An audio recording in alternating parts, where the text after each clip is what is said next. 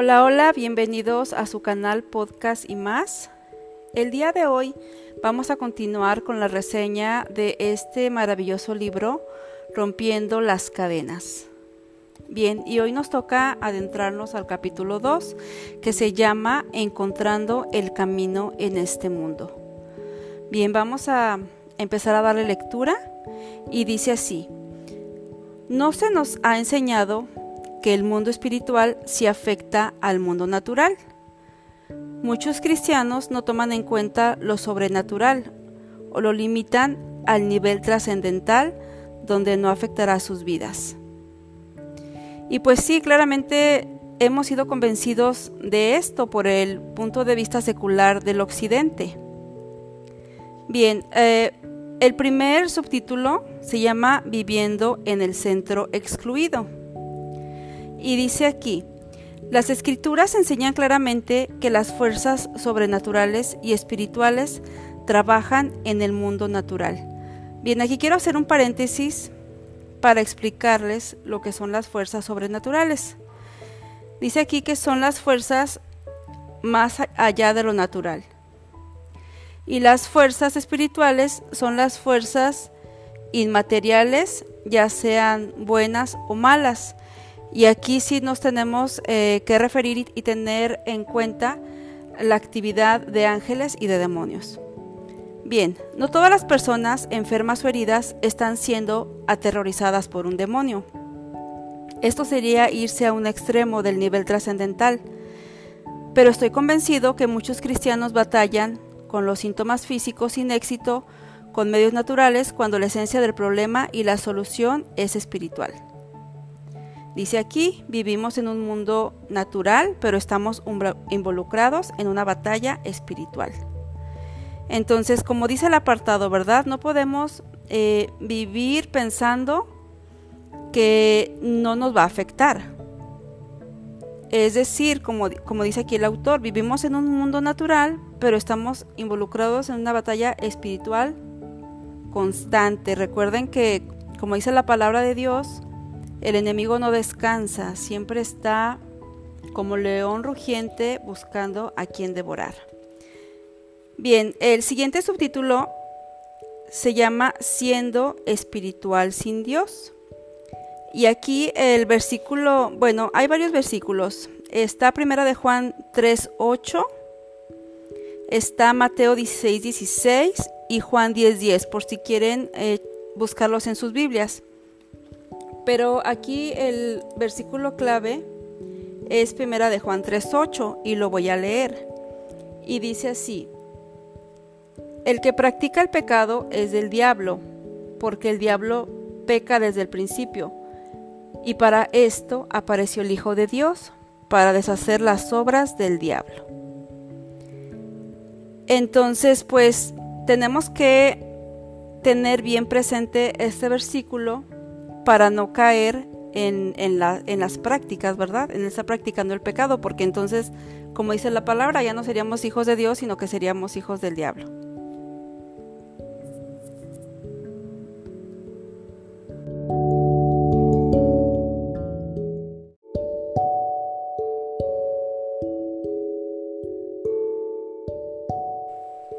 Bien, dice aquí, todos los hombres son egocéntricos de corazón y tienen su precio.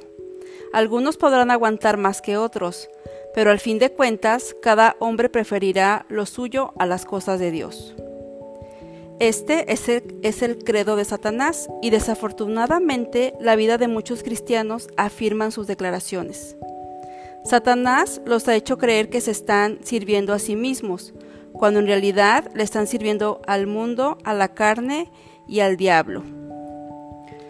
Bien, aquí es bien importante que ustedes puedan buscar en sus Biblias Mateo 16, 16 y el Salmo 32, 8, eh, que complementan este apartado. También dice, pero el punto de vista cristiano tiene un centro distinto. Jesús confronta nuestras ideas humanísticas de servicio propio y ofrece un punto de vista con la perspectiva desde la cruz. Solamente desde su centro podrá escapar de la atadura del que tiene el único intento de hurtar, matar y destruir. Si se recuerdan, esto nos dice en Juan 10:10. Entonces, pues realmente ser espiritual sin Dios, sabemos todos nosotros como creyentes que no se puede. Realmente tenemos que buscar eh, a nuestro Dios, eh, buscar la llenura del Espíritu Santo, depender siempre de nuestro Señor Jesucristo para poder ser una persona espiritual. Y pensar que lo podemos hacer apartados de Él, eso no va a suceder así, así no funcionan las cosas. Muy bien. Eh, y como les comentaba, aquí el versículo clave de este apartado es Primera de Juan 3.8.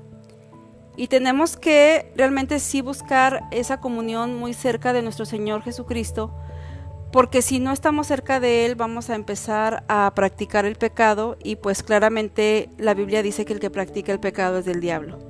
Entonces pues tenemos que tener mucho cuidado con esta parte y siempre tenerla presente.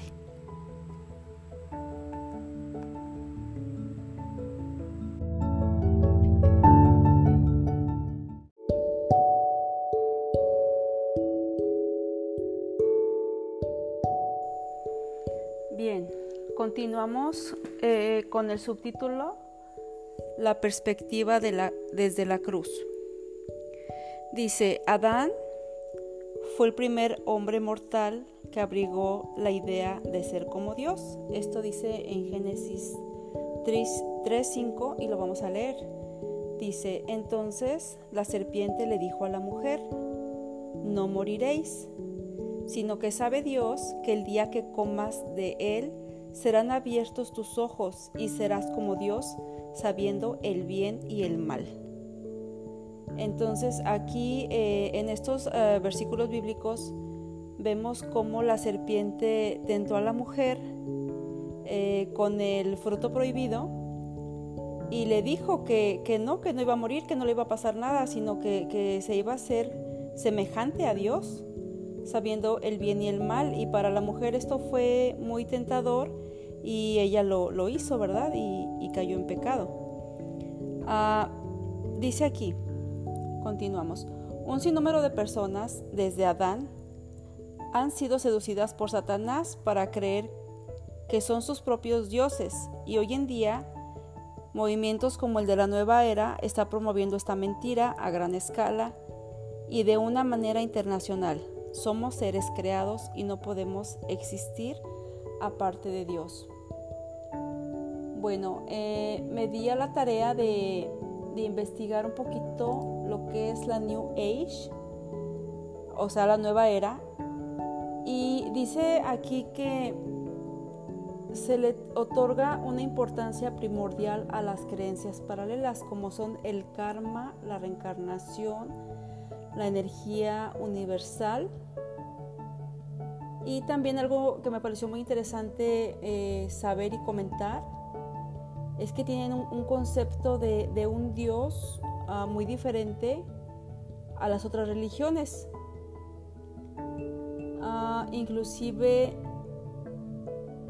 eh, tienen una idea atea, energética y también politeísta. Entonces, pues es, un movimiento muy fuerte que realmente está desviando al hombre, ¿verdad?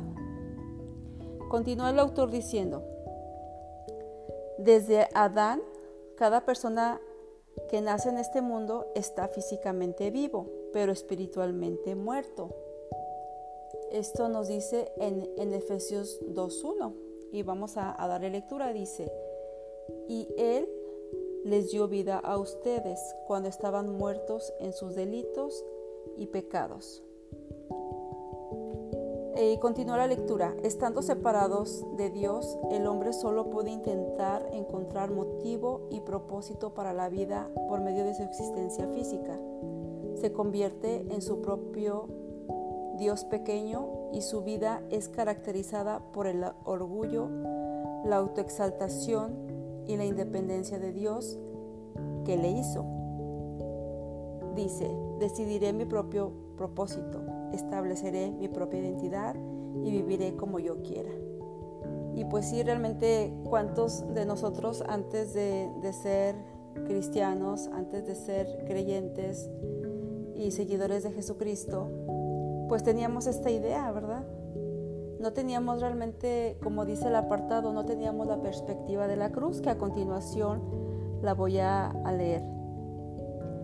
Dice el Señor, si alguno quiere venir en pos de mí, niéguese a sí mismo y tome su cruz y sígame. Porque todo aquel que quiera salvar su vida la perderá, y todo aquel que pierda su vida por causa de mí la hallará. Porque, ¿qué aprovechará al hombre si gana el mundo y pierde su alma? ¿O qué recompensa dará el hombre por su alma? Porque el Hijo del Hombre vendrá en la gloria de su Padre con sus ángeles y entonces pagará conforme, perdón, y entonces pagará a cada uno conforme a sus obras. Esto nos dice en Mateo 16, 24 al 27. Y bueno, pues este, este subtítulo nos habla de la perspectiva desde la cruz, porque es cierto, o sea, antes de, conocer al Señor, al Cristo de la gloria, realmente nos centrábamos en nuestro orgullo, en nuestra exaltación, en lo que, en lo que yo quiero, en decidir mi propio propósito, mi propia identidad. Pero cuando nos hacemos cristianos tenemos que tener bien presente lo que dice Mateo 16, 24, 27. Porque esta es la perspectiva de la cruz. Muy bien, pues vamos a continuar con el siguiente subtítulo, lo que significa negarse a sí mismo.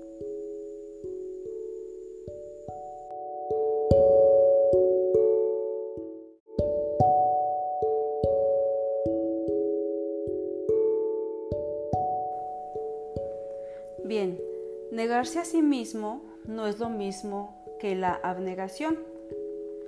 Negarse a sí mismo es la batalla esencial de la vida. El intento de controlar el trono, la lucha de quién va a ser Dios. Jesús no participa en esa batalla porque Él ya la ganó. Él ocupa el trono y con su gracia ofrece compartirlo con nosotros pero queremos ser reyes de nuestras vidas por nuestra cuenta. Si no dejamos que haga su papel en nuestras vidas, no estaremos en paz con nosotros mismos ni con Dios y nunca seremos libres. Pues claro, porque se vuelve en una batalla, queremos pelear con Dios y eso no se puede. También algo importante que aquí señala el autor que negarse a sí mismo no es lo mismo que abnegación, porque abnegación es un sacrificio que no, que no lamentamos. Continúa el autor diciendo, el hombre no fue diseñado para funcionar de manera independiente de Dios, ni su alma fue diseñada para funcionar como su amo y dueño. ¿Usted servirá a Dios y a su reino o a Satanás y a su reino? Cuando usted se niega a sí mismo, está invitando a Dios a tomar el trono de su vida. Negarse a uno mismo es esencial para la libertad espiritual. Bien, pues aquí el, el Señor nos invita a negarnos a nosotros mismos, nos pide que dejemos que Él dirija el timón de este barco, de nuestro barco, de nuestra vida, porque nosotros no fuimos diseñados para funcionar de manera independiente de Dios. Recordemos que fuimos creados para su gloria. Y aunque a veces nos pareciera algo difícil, tenemos que tener la confianza en que toda la palabra de Dios y todo lo que Él hace es para nuestro bien. Él siempre va, va a buscar pues nuestro bienestar como dice la palabra, para darnos el fin que nosotros esperamos. Bien, vamos a continuar con el siguiente subtítulo, que si se dan cuenta básicamente estamos analizando lo que ahorita leímos, que viene en Mateo 16 del 24 al 25, y vamos a, a continuar con la parte de tomar la cruz.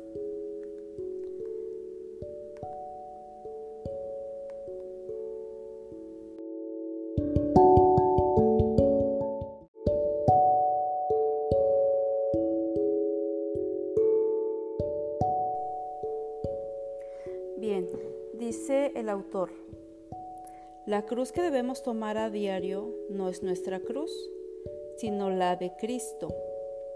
Estamos estrechamente identificados con su cruz porque hemos sido crucificados con Cristo y ya no vivimos nosotros, sino que Cristo vive en nosotros. Esto dice en Gálatas 2.20. Su cruz proveyó el perdón por lo que habíamos hecho y libertad de lo que éramos. Tomar la cruz significa reconocer diariamente que le pertenecemos a Dios. Hemos sido comprados por la sangre del Señor Jesucristo. Esto dice en Primera de Pedro 1, 18, 19. Ahí ahorita lo vamos a leer. Dice, cuando levantamos la cruz, afirmamos que nuestra identidad no está, no está basada en nuestra existencia física, sino que en nuestra relación con Dios. Somos identificados como hijos de Dios y nuestra vida está en Cristo, quien es nuestra vida. Colosenses 3 de 3 al 4. Y voy a dar lectura a Primera de Pedro. Dice, Primera de Pedro 1, 18, 19 dice, sabiendo que fuiste rescatados de vuestra vana manera de vivir, la cual recibiste de tus padres, no con cosas corruptibles como oro y, y, plata, sino con la sangre preciosa de Cristo, como de un cordero sin mancha y sin contaminación. Así es, fuimos rescatados no con cosas incorruptibles como el oro y la plata, sino con la sangre de nuestro Señor, y eso es muy importante que lo tengamos siempre presente que fuimos rescatados de nuestra vana manera de vivir. Dice aquí el autor, como resultado de este reconocimiento, dejamos de intentar hacer lo que, lo que queremos para lograr vivir diariamente agradando a nuestro Padre Celestial. Dejamos de intentar llegar a ser lo que no somos y descansamos en la obra completa de Cristo. Y bueno, yo aquí les comentaba en una clase que cuando nosotros decidimos empezar a tomar nuestra, nuestra cruz, podemos verlo desde dos perspectivas. Y una es eh, tomarlo así como, como si fuera una carga, como decir nosotros, ay, es que me estoy sacrificando, estoy haciendo un sacrificio diario de dejar las cosas que a mí me gustan y podemos sentirlo como una carga muy pesada, pero también lo podemos tomar desde otra perspectiva, como dice aquí el autor, reconocer que pertenecemos a Dios, que pertenecemos a Cristo, que hemos sido comprados con la sangre del Señor. Y realmente si lo tomamos desde este punto de vista que nos está mencionando aquí el autor, no se nos va a hacer carga, no se nos va a hacer pesado, al contrario, vamos a sentir como un, como un privilegio, nos vamos a sentir muy especiales porque el Señor nos compró con su sangre preciosa, lo acabamos de leer ahorita en Primera de Pedro. Déjenme checar, aquí lo tengo, en Primera de Pedro 1, 18, 19, lo acabamos de leer, si gustan ustedes volverlo a buscar en sus Biblias. Y es bien importante tener esta perspectiva, porque así no se nos va a hacer esa carga pesada que muchas veces pensamos que puede ser el, el seguir a Cristo.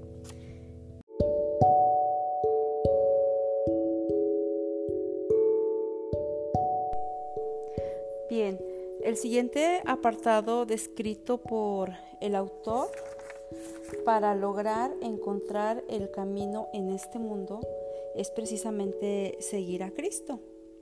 Y dice aquí, intentar sobrellevar el yo por medio del esfuerzo personal es una lucha imposible. El hecho de que somos guiados por el Espíritu de Dios, aun cuando resulta en la experiencia dolorosa de la muerte del yo, es nuestra garantía de ser hijos y nos remite el autor a Romanos 8:14 y dice, porque todos los que son guiados por el Espíritu de Dios, estos son hijos de Dios. Y claro, eh, verdaderamente eh, sí, quizás, como dice el autor, va a ser una experiencia un tanto dolorosa para nosotros como creyentes el, estar obedeciendo constantemente la voz del Espíritu Santo, pero el Señor nos va a ayudar. Y como dice Romanos, es una garantía de que somos hijos de Dios, porque somos guiados por el Espíritu.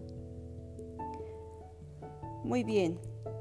El siguiente apartado, el siguiente subtítulo nos dice, sacrifique los placeres de las cosas para obtener el placer de la vida.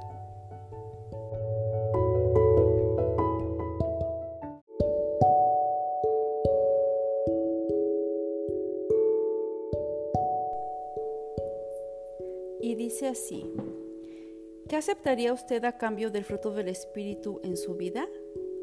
¿Qué posesión material, qué cantidad de dinero, qué posición o título cambiaría por el amor, gozo, paz y paciencia que disfruta en Cristo? Pero, ¿cómo contesta su vida cotidiana las mismas preguntas? Dice el autor, el fin principal de la humanidad pecaminosa es ser felices como los animales, es decir, guiados por, por instintos en vez de ser benditos como hijos de Dios. Y después eh, nos habla de María y Marta.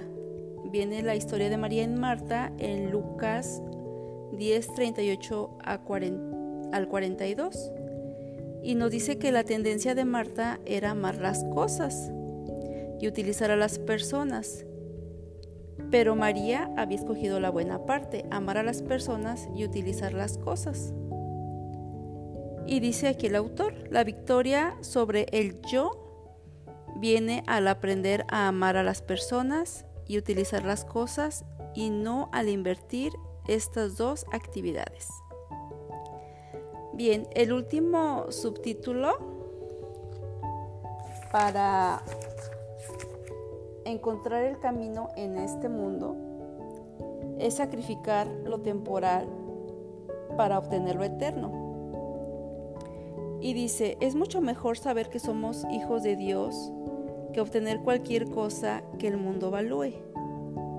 Aun si seguir a Cristo resulta en dificultades en esta vida, Él corregirá todo en la eternidad. Dice aquí, la máxima mentira de Satanás es que usted es capaz de ser el Dios de su propia vida. Y su máxima atadura es hacer que usted viva como si su mentira fuera verdad. Y cuando usted vive independientemente de Dios, enfocándose a sí mismo en vez de enfocar la cruz, prefiriendo los valores materiales y temporales a los espirituales y eternos. Cuando nosotros hacemos esto, Satanás habrá tenido éxito. Entonces, pues tenemos que tener cuidado de no caer en la mentira de Satanás y, creerlo y tenerlo en nuestra vida como si fuera una verdad. No tenemos que vivir de manera independiente de Dios, no tenemos que enfocarnos en nosotros mismos, no tenemos que preferir los valores materiales, sino más bien tenemos que darle esa importancia eterna a los valores espirituales y eternos. Y de esta manera Satanás nunca tendrá éxito en nuestra vida o sobre nuestra vida. Pues hasta aquí, amados hermanos, amados amigos que escuchan este podcast. Hasta aquí el capítulo 2 de este hermoso libro Rompiendo las cadenas. Y bueno, eh, se queda de tarea eh, pensar, eh, meditar en, en lo que el autor el día de hoy nos enseñó, de estos puntos que nos van a ayudar a encontrar el camino que los voy a repasar son que no debemos de vivir en el centro excluidos, no podemos ser espirituales sin Dios, tenemos que tener la perspectiva de la cruz, tenemos que negarnos a nosotros mismos, tenemos que tomar nuestra cruz, seguir a Cristo, tenemos que sacrificar los placeres de las cosas para obtener los placeres de la vida y, bien importante, sacrificar lo temporal para obtener lo eterno. Recordemos que la vida es corta, nuestra vida son 70, 80 años y realmente pongamos nuestra vida en lo eterno. lo eterno son siglos, como dice la palabra, por los siglos de los siglos. Entonces fijemos nuestra mirada en la eternidad y veamos que el sacrificio que al que nos está llamando el Señor a hacer hoy realmente es muy chiquito comparado con la eternidad. Pues me despido de ustedes, que tengan una excelente noche y primeramente Dios estaré subiéndoles el capítulo 3 la próxima semana. Bye bye.